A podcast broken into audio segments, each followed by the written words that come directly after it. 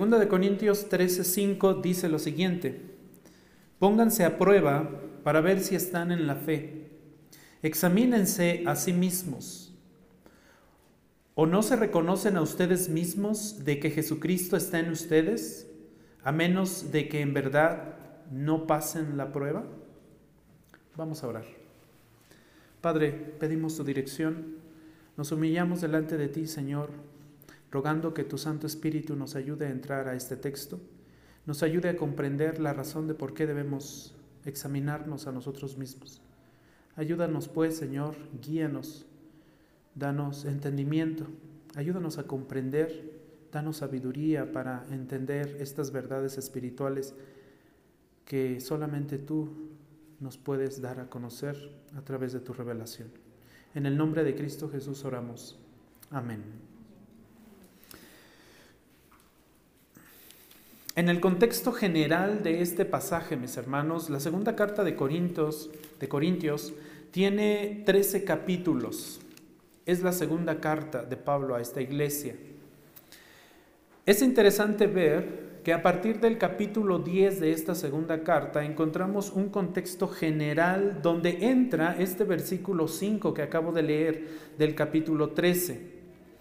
Los corintios estaban exigiendo, si usted lee el capítulo 10, 11, 12 y 13 de continuo y como una sola sección, porque es una división natural dentro de esta carta, Notará que a partir del capítulo 10 Pablo va a presentar un argumento y de hecho presenta a la iglesia de Corinto una, un argumento, un argumento eh, para defender su apostolado, para validar su apostolado.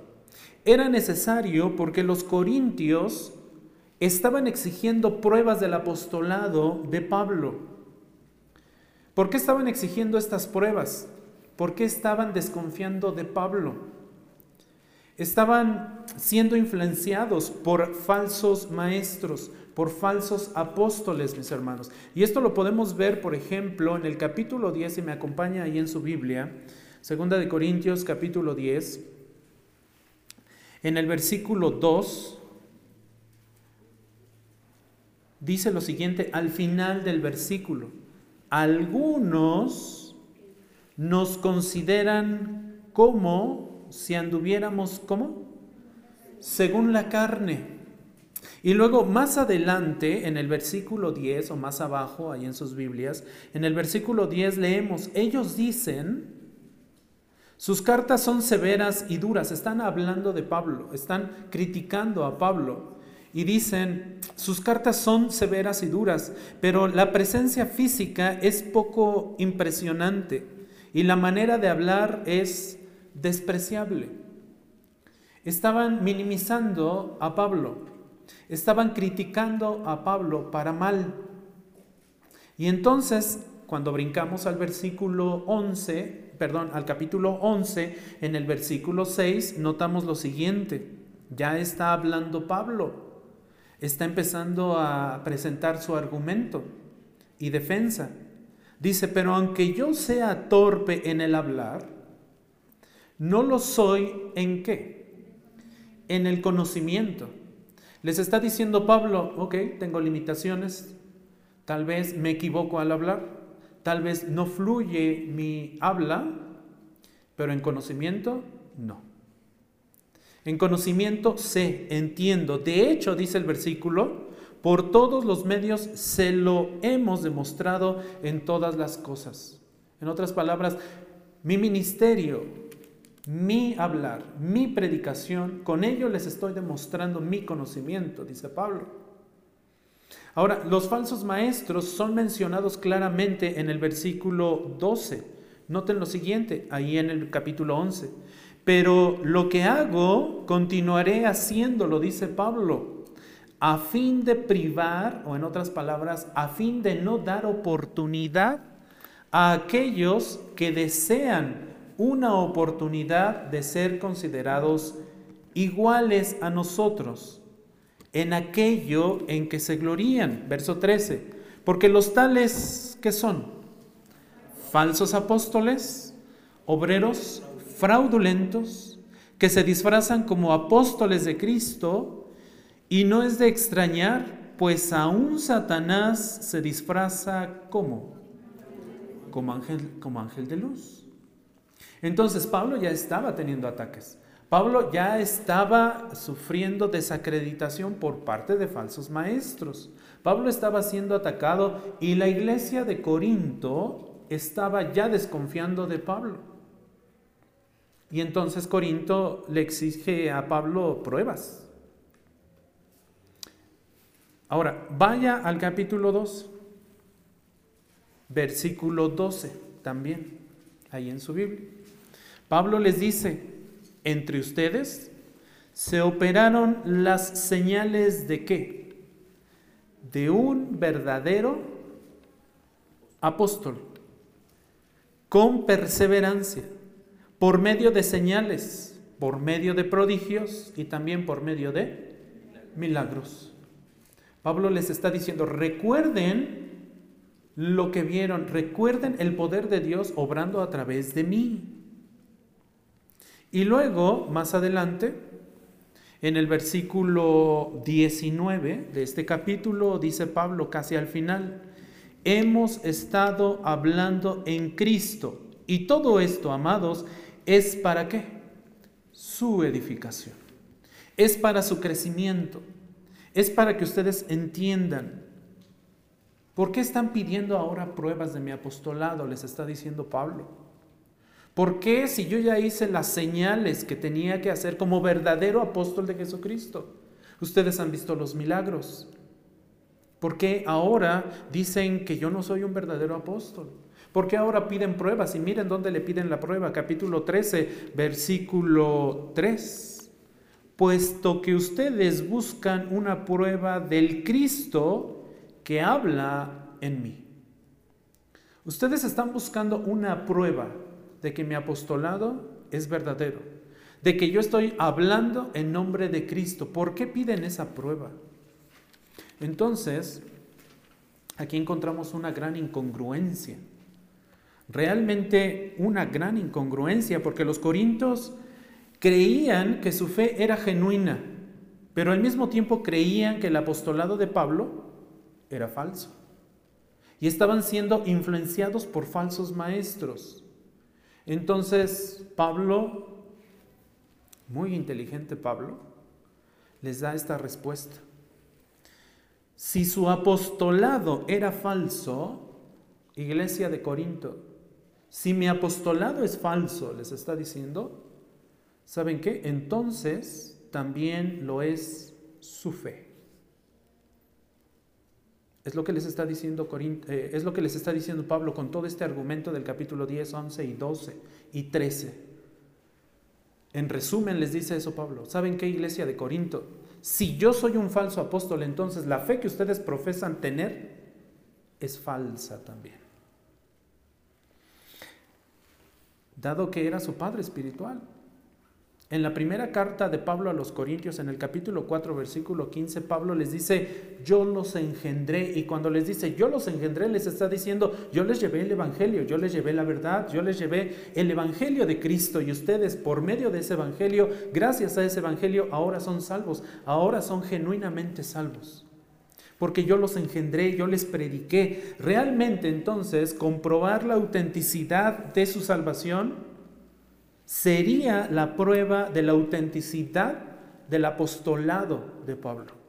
Si la iglesia de Corinto se preocupaba por confirmar su salvación, por confirmar lo auténtico de su salvación, de su fe, lo genuino de su fe, entonces en automático podrían comprobar que el evangelio, perdón, que podrían comprobar que el apostolado de Pablo era verdadero.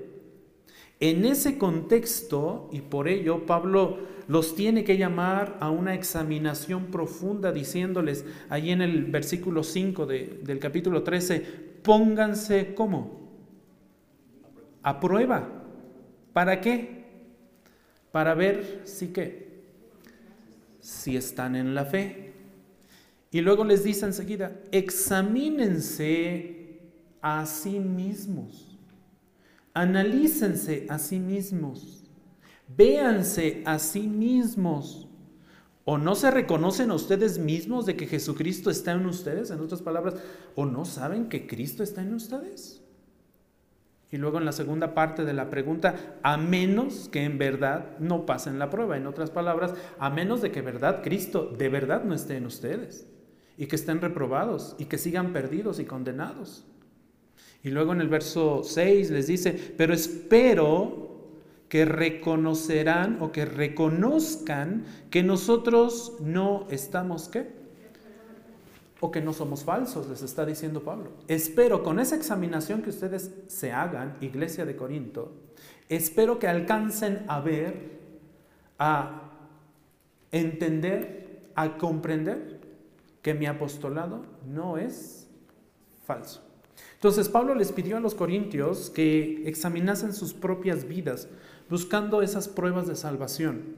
Lo que deseaba Pablo era que en ese examen que se hicieran cada uno de ellos, integrantes de esta iglesia, pudieran percibir si realmente Cristo estaba en ellos, si realmente eran hijos de Dios, si realmente habían creído, si realmente habían alcanzado la salvación en Cristo. Entonces, con esto en mente, con esto en mente deberíamos nosotros preguntarnos cuáles son las marcas distintivas de la fe genuina. Y ese es mi enfoque ahora. ¿Qué marcas hay que me permiten ver que realmente soy genuino en la fe? Que realmente he creído en la fe. Dijo el Señor Jesús, por sus frutos los conoceréis. ¿Cuáles son esos frutos? ¿Qué marcas distintivas debo yo tener y de las cuales debo ser consciente para realmente yo ser consciente de mi salvación. Pero antes de ver estas pruebas de la fe genuina, quisiera que fuéramos conscientes de las condiciones que no prueban, pero que tampoco niegan la autenticidad de nuestra fe salvadora. Realmente esta es una pequeña miniserie que va a tomar algunas entregas. Esta es la primera, por eso ahí en sus boletines dice parte 1 porque no voy a acabar realmente. Son al menos siete aspectos, siete eh, características, siete marcas que no prueban que soy salvo, pero tampoco niegan que soy salvo. Y son al menos nueve marcas que realmente prueban que soy genuino, que he creído en Cristo. ¿Cuáles son? No, voy a hablar hoy de las que verdaderamente prueban mi salvación. Quisiera que primero tuviéramos el contexto de aquello que no prueba que soy salvo, pero tampoco niega que soy salvo. Y eso lo veremos en las siguientes partes. Entonces, ¿es importante conocerlas? Sí. ¿Es importante entenderlas? Sí. ¿Para qué? Para no vivir engañados. Para no vivir influenciados como estos falsos maestros estaban influenciando en la iglesia de Corinto, poniendo en duda el ministerio de Pablo y su apostolado. ¿Es necesario? Sí, por eso Pablo les dice, pónganse a prueba, pruébense, examínense, véanse a sí mismos. Vean si realmente cuentan con los frutos, las características, los distintivos de un verdadero creyente. No vivan engañados. Porque lamentablemente hoy muchos creen que son salvos y realmente no lo son. Y es importante darnos cuenta de esta realidad, porque podríamos estar viviendo en esto. Ninguno de nosotros está exento, es importante que nos examinemos. Por eso quise tomar este versículo y este pasaje y este principio que Pablo, con el que Pablo llama a la iglesia a examinarse. Vamos a ver una primera marca que no es prueba de que soy salvo, pero tampoco niega que sea salvo. La primera, la moral. La moral. Vaya por favor a Mateo 23, 27. Mateo 23, 27. Mateo 23, 27. Encontramos aquí un contexto de fariseos. Jesús está hablando a estos escribas y fariseos y les dice 23, 27, ay de ustedes, escribas y fariseos hipócritas, que son semejantes a sepulcros blanqueados. Por fuera lucen hermosos, pero por dentro están llenos de huesos de muertos y de toda inmundicia. Jesús les está haciendo ver su moral. Son sepulcros blanqueados. Fuera de las murallas de la ciudad de Jerusalén hoy en día está el panteón, están los sepulcros y realmente se ven así, blanqueados, blancos, hoy en la actualidad. Tumbas blancas. Y Jesús utiliza esto para hacerles ver a estos hombres, a estos escribas y fariseos, su realidad moral. Les dice, por fuera, en lo exterior, son sepulcros blanqueados, wow, se ven fabulosos, pero por dentro están llenos de qué? De huesos. Están, dice, son semejantes a sepulcros blanqueados, por fuera lucen hermosos, pero por dentro están llenos de huesos de muertos y de toda inmundicia. Entonces, lo que Jesús les está diciendo es que hay personas que parecen ser buenas personas. Pueden ser personas religiosas, pueden ser personas morales, pueden ser personas perfectas, pueden ser personas honestas, pueden ser personas francas, pueden ser personas dignas de confianza en sus tratos con las otras personas. ¿Podemos llegar a confiar en ellos? Sí. Pueden parecer agradecidas, agraciadas, pueden ser personas amorosas, muy amables, incluso personas tiernas con los demás. Tienen virtudes visibles y una moral externa perfecta. Por eso dice Jesús a estos hombres, por fuera son hermosos. Los fariseos de los días de Jesús confiaban en su moral visible, en su moralidad visible, en lo que ellos mostraban y reflejaban a los que los veían. Pero ello, o más bien por ello, algunas de las palabras más fuertes y duras que nuestro Señor Jesús mencionó en su ministerio fueron dirigidas a ellos para confrontarlos. Y los confrontó de una forma fuerte realmente, por su moral precisamente. A uno de ellos, a Nicodemo, ¿lo recuerdan? Una persona intachable. Y en una entrega pasada sobre la serie de Juan veíamos una comparación ¿no? entre Nicodemo y la mujer samaritana. ¿no? Veíamos tanta desigualdad en estas dos personas pero con una misma necesidad de creer en Cristo. Entonces a este Nicodemo, a este hombre, le dijo, debes nacer de nuevo.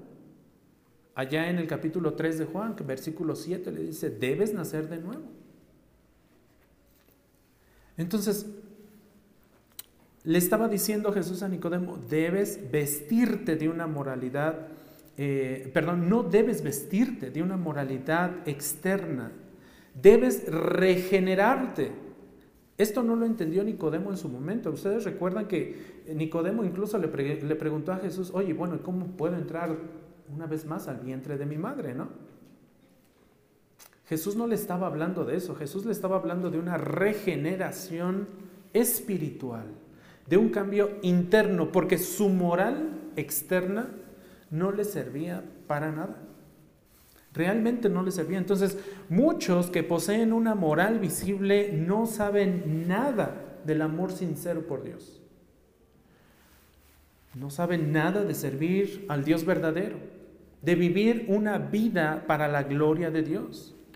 Cualquier cosa que tales personas hacen o dejen de hacer no involucra a Dios. Son honestos en sus tratos con todos, menos con Dios. Son personas que no roban a nadie, excepto a Dios. Son personas que están agradecidas por eh, lo leales que pueden llegar a ser con todos, menos con Dios. Son personas que no hablan con desprecio y reproche de nadie, pero sí hablan con desprecio, con reproche acerca de Dios o de Dios. ¿Tienen buenas relaciones con todos? Sí. Pero con quien no tienen relación es con Dios. Son como el joven rico. ¿Ustedes recuerdan esa historia del joven rico? Vayan por favor a Mateo 19, ahí dele vuelta a la hoja. Mateo 19, versículo 16 al 22. Mateo 19, 16 al 22 dice lo siguiente, esta historia del joven rico. Voy a leer desde el 16. Dice, y un hombre se acercó a Jesús y le dijo, Maestro, ¿qué cosa buena haré para obtener la vida eterna? Ahora, note ese adjetivo que utiliza. ¿Qué cosa qué? Buena. Desde ahí, el joven rico se está enfocando en la moral. Y enseguida vemos por qué. Noten, ¿qué cosa buena haré para obtener la vida eterna?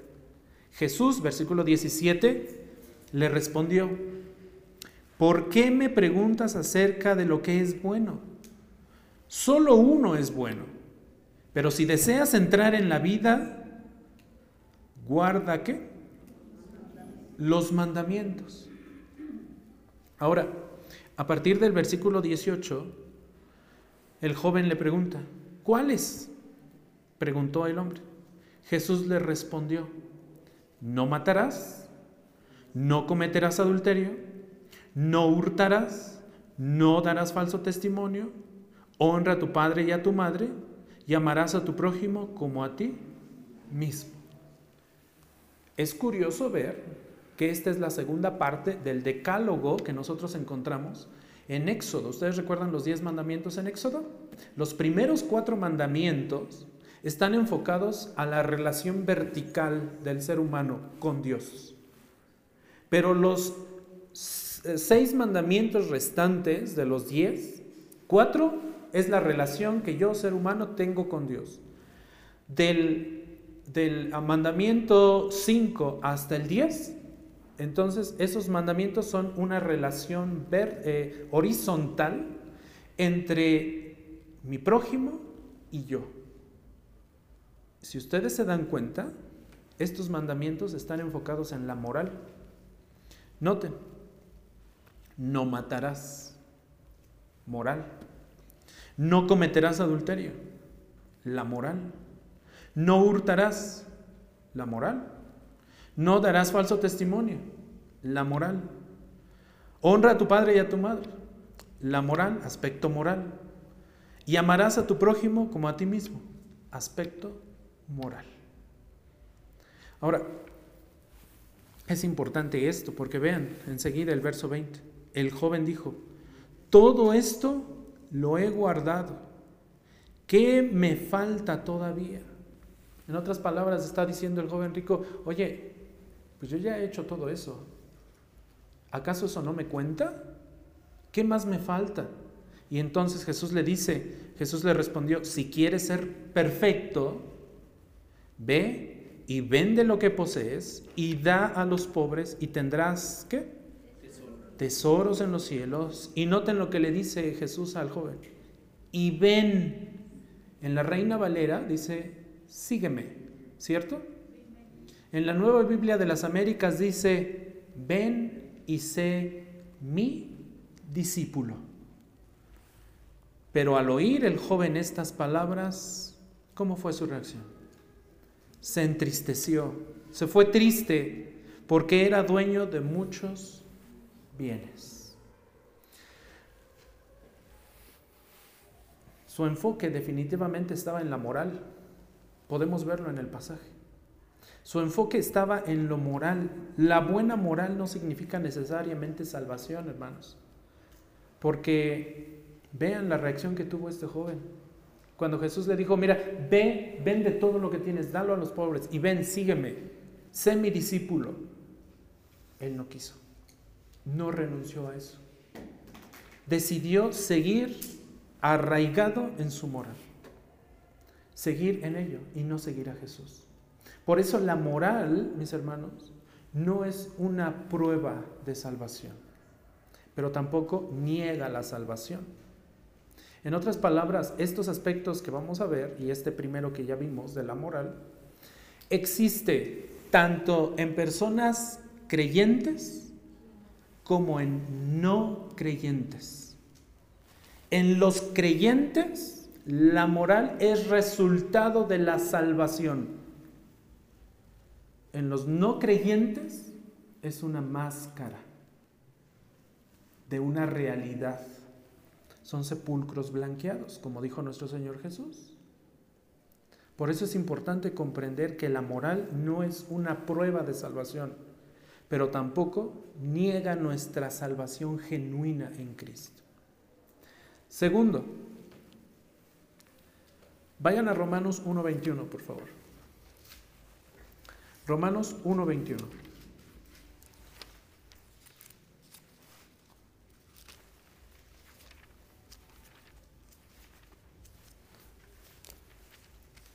Dice la palabra de Dios en este versículo, pues aunque conocían a Dios, no lo honraron como a Dios, ni le dieron gracias, sino que se hicieron vanos en sus razonamientos y su necio corazón fue, ¿cómo? Entenebrecido. Noten lo importante que es la primera frase de este versículo. Aunque qué? Conocían a Dios lo conocían, sabían de Dios. A pesar de eso, no lo honraron como Dios. Mucho menos le dieron gracias, sino que se hicieron, sino que se hicieron vanos en qué? En su razonamiento. Su necio corazón fue entenebrecido, oscurecido. Aquí encontramos el segundo elemento, la segunda característica que no prueba mi salvación, pero tampoco la niega. Un conocimiento intelectual. Conocimiento intelectual. Esta es otra condición que puede ser engañosa. Las personas pueden tener, pueden tener una comprensión intelectual, mis hermanos, grandísima. Pueden tener un conocimiento de la verdad muy amplio y las hay. Las hay. Hay personas que conocen de Biblia, mis hermanos, que no se imaginan que cuando uno los escucha, wow. Y de un versículo sacan y sacan y sacan y sacan. O las personas pueden tener un conocimiento profundo del Evangelio y sin embargo no ser salvos. Esta es una realidad. La gente puede saber todo acerca de Dios. La gente puede saber todo acerca de Cristo. Pueden saber quién era Cristo. Pueden saber que Él vino a este mundo. Pueden saber que Él murió en la cruz, que resucitó, que Él viene de nuevo. La gente puede estar consciente incluso de muchos detalles sobre la vida de Cristo y aún así le dan la espalda. Por eso este versículo dice, aunque conocían a Dios, ¿Qué dice? No lo honraron, no lo glorificaron, no lo reconocieron como Dios, ni le dieron gracias, sino que prefirieron sus tinieblas. Jesús vino a este mundo, fue la luz del mundo. Y la gente amó más las tinieblas que qué? Que la luz. Eso es lo que el escritor a los hebreos estaba advirtiendo. Vamos ahora a la carta eh, a los hebreos. Hebreos capítulo 6, versículos 4 al 6. Hebreos 6, 4 al 6. Este pasaje es muy interesante. Hebreos 6, 4 al 6.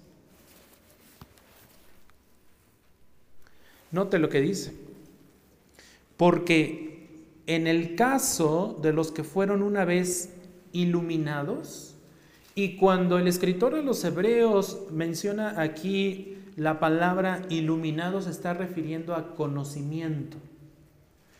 Podemos leer este versículo de la siguiente forma, porque en el caso de los que fueron o tuvieron una vez conocimiento, que comprendieron la verdad del Evangelio, y luego continúa, que probaron del don celestial y fueron hechos partícipes del Espíritu Santo. Verso 5. Que gustaron la buena palabra de Dios y los poderes del siglo venidero, pero después cayeron. Es imposible renovarlos otra vez para arrepentimiento puesto que de nuevo crucifican para sí mismos al Hijo de Dios y lo exponen a la ignominia pública, a la vergüenza pública, es esto. Y luego verso, verso, este, no, hasta ahí nada más, hasta el verso 6 quiero citar.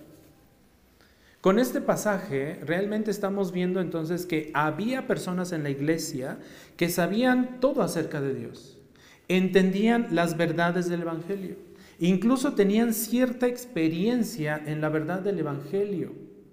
Habían visto el ministerio del Espíritu Santo, como dice aquí el escritor a, los hebreos. Dice, fueron hechos partícipes del Espíritu Santo, gustaron la buena palabra de Dios y los poderes del siglo venidero. Estos poderes del siglo venidero está refiriendo a los milagros del Espíritu Santo. Estas personas habían sido testigos del ministerio de Cristo, habían visto cómo había sanado, habían visto al Espíritu Santo obrar en la vida de las personas. Conocían, intelectualmente conocían había personas que sabían todo acerca de Dios, entendían las verdades del Evangelio, tenían cierta experiencia con, con el Evangelio, con la verdad. Habían visto el ministerio del Espíritu Santo obrando en la vida de las personas y sin embargo, sabiendo todo eso, estaban en grave peligro de alejarse, estaban en grave peligro de rechazar a Cristo. Tenían conocimiento intelectual. Y noten lo que dice más adelante en el capítulo 10, ahí mismo en Hebreos, versículo 26.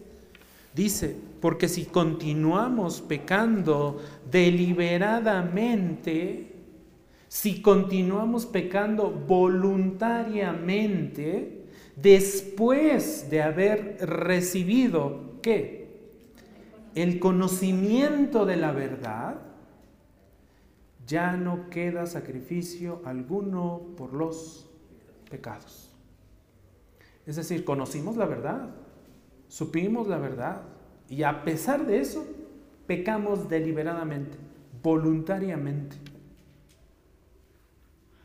Es necesario que nosotros entendamos que la moral, que el conocimiento intelectual no son prueba de que mi fe sea genuina.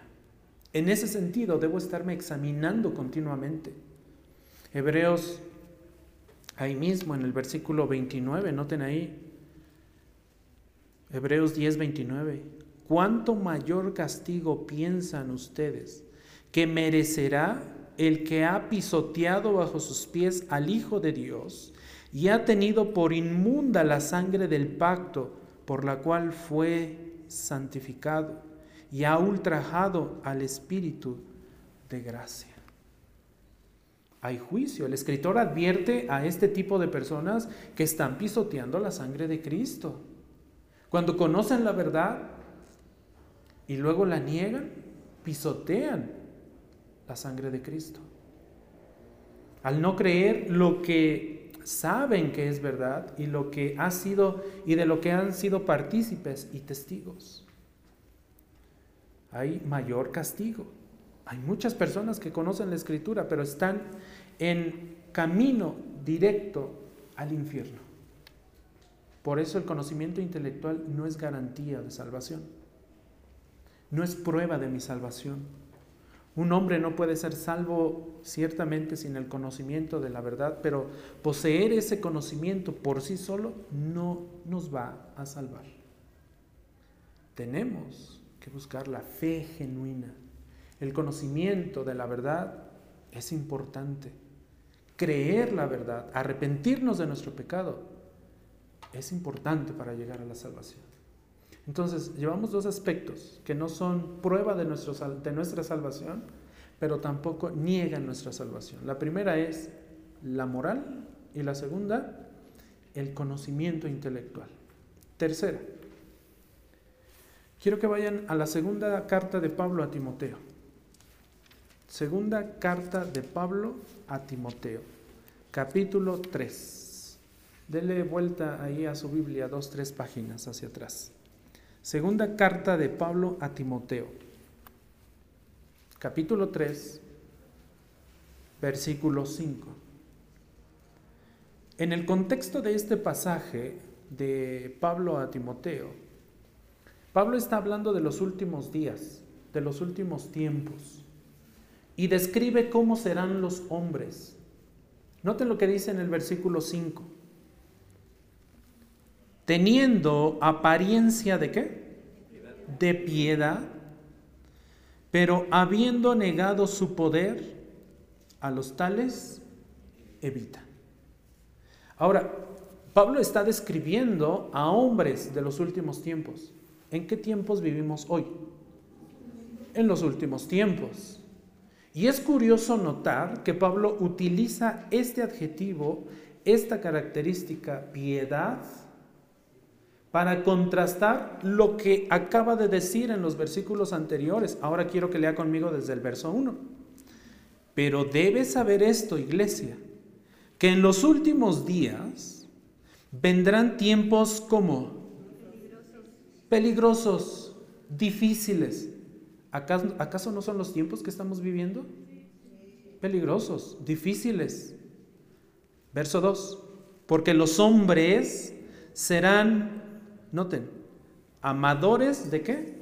De sí mismos, ávaros, jactanciosos, soberbios blasfemos, desobedientes a los padres, ingratos, irreverentes, sin amor, implacables, calumniadores, desenfrenados, salvajes, aborrecedores de lo bueno, traidores, impetuosos, envanecidos, amadores de los placeres en vez de amadores de quién?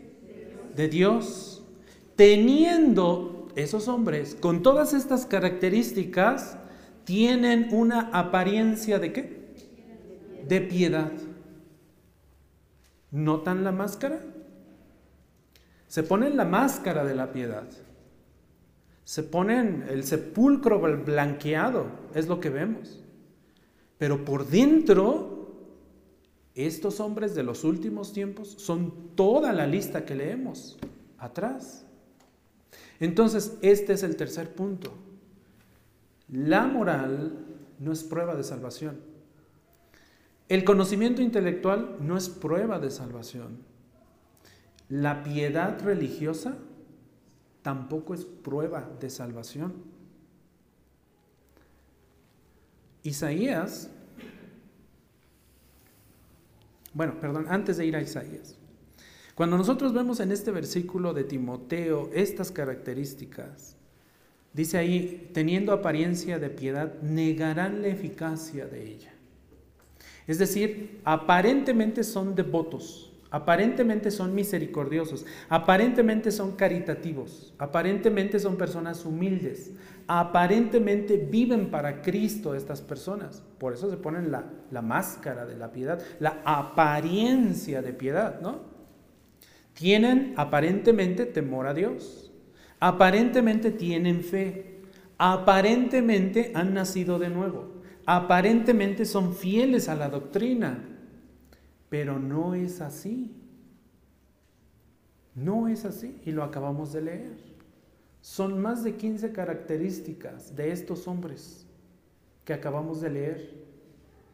Y todas esas características de estos hombres de los últimos tiempos están escondidas detrás de la máscara de la piedad, una piedad religiosa que nos engaña, que nos miente, que realmente son hijos del padre de la mentira. ¿Y quién es el padre de la mentira? Satanás. Por eso la piedad religiosa no es prueba de que realmente somos genuinos en Cristo, de que realmente hemos creído. Isaías habla de esta piedad externa. Ahora sí vamos a Isaías en el Antiguo Testamento. Isaías capítulo 1, versículos 11 al 20. Isaías capítulo 1.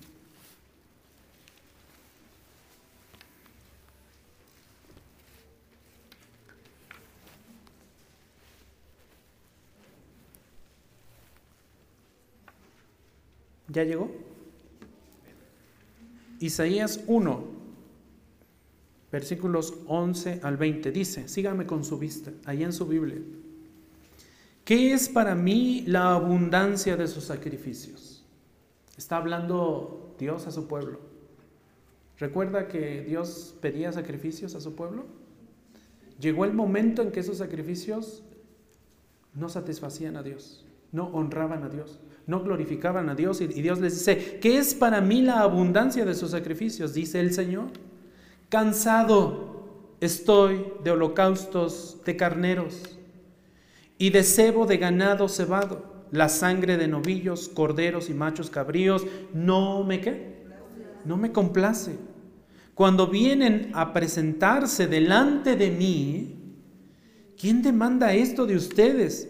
De que pisoteen mis atrios, no traigan más sus vanas ofrendas el incienso me es abominación, luna nueva y día de reposo, el convocar asambleas, no tolero iniquidad y asamblea solemne. Sus lunas nuevas y sus fiestas señaladas las aborrece mi alma. Se han vuelto, ay, qué palabras tan fuertes, ¿no? Se han vuelto una carga para mí, le está diciendo Dios a su pueblo. Estoy cansado de soportarlas. Verso 15. Cuando extienden sus manos, esconderé, cuando extiendan sus manos, esconderé mis ojos de ustedes. Sí, aunque multipliquen las oraciones, no escucharé. Sus manos están llenas de qué? De sangre. Y luego, noten lo que pide el Señor. Lávense, límpiense Quiten la maldad de sus obras de delante de mis ojos. Cesen de hacer el mal. Aprendan a hacer el bien. Busquen la justicia. Reprendan al opresor. Defiendan al huérfano. Aboguen por la viuda. Vengan ahora y razonemos, dice el Señor. Aunque sus pecados sean como la grana, como la nieve serán emblanquecidos. Aunque sean rojos como el carmesí, como blanca lana quedarán. Si ustedes quieren y obedecen, comerán lo mejor de la tierra. Pero si rehusan, ¿y qué? Y se rebelan, por la espada serán devorados. Ciertamente la boca del Señor, ¿qué? Es impactante lo que le dice el Señor a su, a su pueblo les está hablando de esa piedad religiosa que el pueblo ya, en la cual el pueblo ya había estado viviendo. Y les dice, sus sacrificios de nada valen. Me interesa que se renueven por dentro. Me interesa que practiquen la verdadera religión. Cuiden de la viuda. Amen a su prójimo. Amen a Dios. Sus sacrificios son en vano. En resumen, les dice eso, ¿cierto? Está hablando de una piedad religiosa.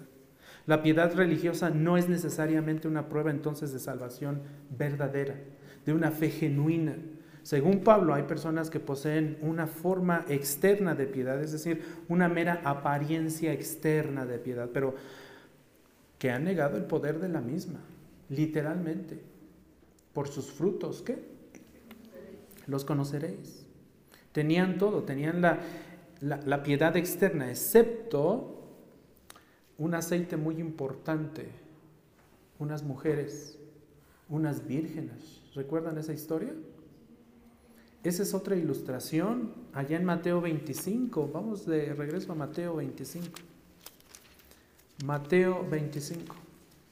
Ahí ando hasta hechos, mis hermanos. Voy recio, dice el hermano Oscar. Mateo 25. Yo creo que sí, ya debo ir más recio porque no voy ni a la mitad del sermón. Ya se me, ya se me acabó una hora. Mateo 25. Jesús ilustró esta piedad religiosa cuando habló de estas vírgenes. Vean el versículo 1. Entonces el reino de los cielos será semejante a diez vírgenes que tomando sus lámparas salieron a recibir al novio.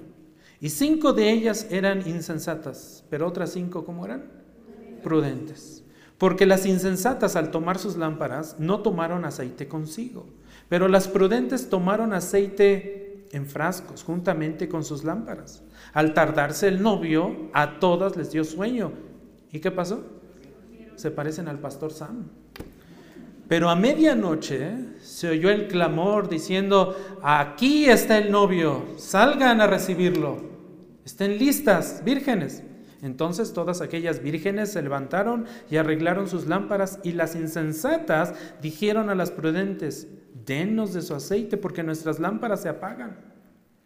Pero las prudentes respondieron, no, no sea que no haya suficiente para nosotras y para ustedes. Vayan más bien a los que venden y compren para ustedes. Mientras ellas iban a comprar, vino el novio y las que estaban preparadas entraron con él al banquete de bodas y se cerró la puerta. Después vinieron también las otras vírgenes diciendo, hey Señor, Señor, ábrenos. Pero él respondió, en verdad les digo, ¿qué qué? No las conozco. Velen, pues no saben ni el día ni la hora. Estas vírgenes esperaron, esperaron, esperaron y esperaron la venida del novio. El novio es Cristo en esta historia. Y aunque esperaron mucho tiempo cuando Él vino, cinco de ellas no entraron. Cinco sí entraron porque eran prudentes. Cinco no entraron porque eran insensatas. Las diez con piedad. Cinco de ellas con apariencia de piedad. Y con apariencia de piedad porque realmente les hacía falta lo más importante, el aceite. Aquí el aceite está representando al Espíritu Santo. A estas cinco les hacía falta el sello del Espíritu Santo. Por eso no pudieron entrar. Vino el Señor Jesús, regresó por su iglesia y los que no tenían el sello del Espíritu Santo no entraron. Les hizo falta el aceite.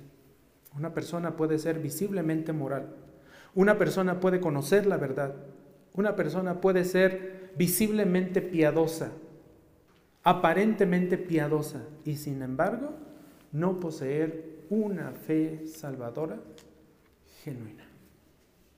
Lleve esto en su mente. No hemos terminado. Terminaremos en unas siguientes entregas. Ni siquiera hemos terminado la sección de aquello que no prueba, pero tampoco niega nuestra salvación.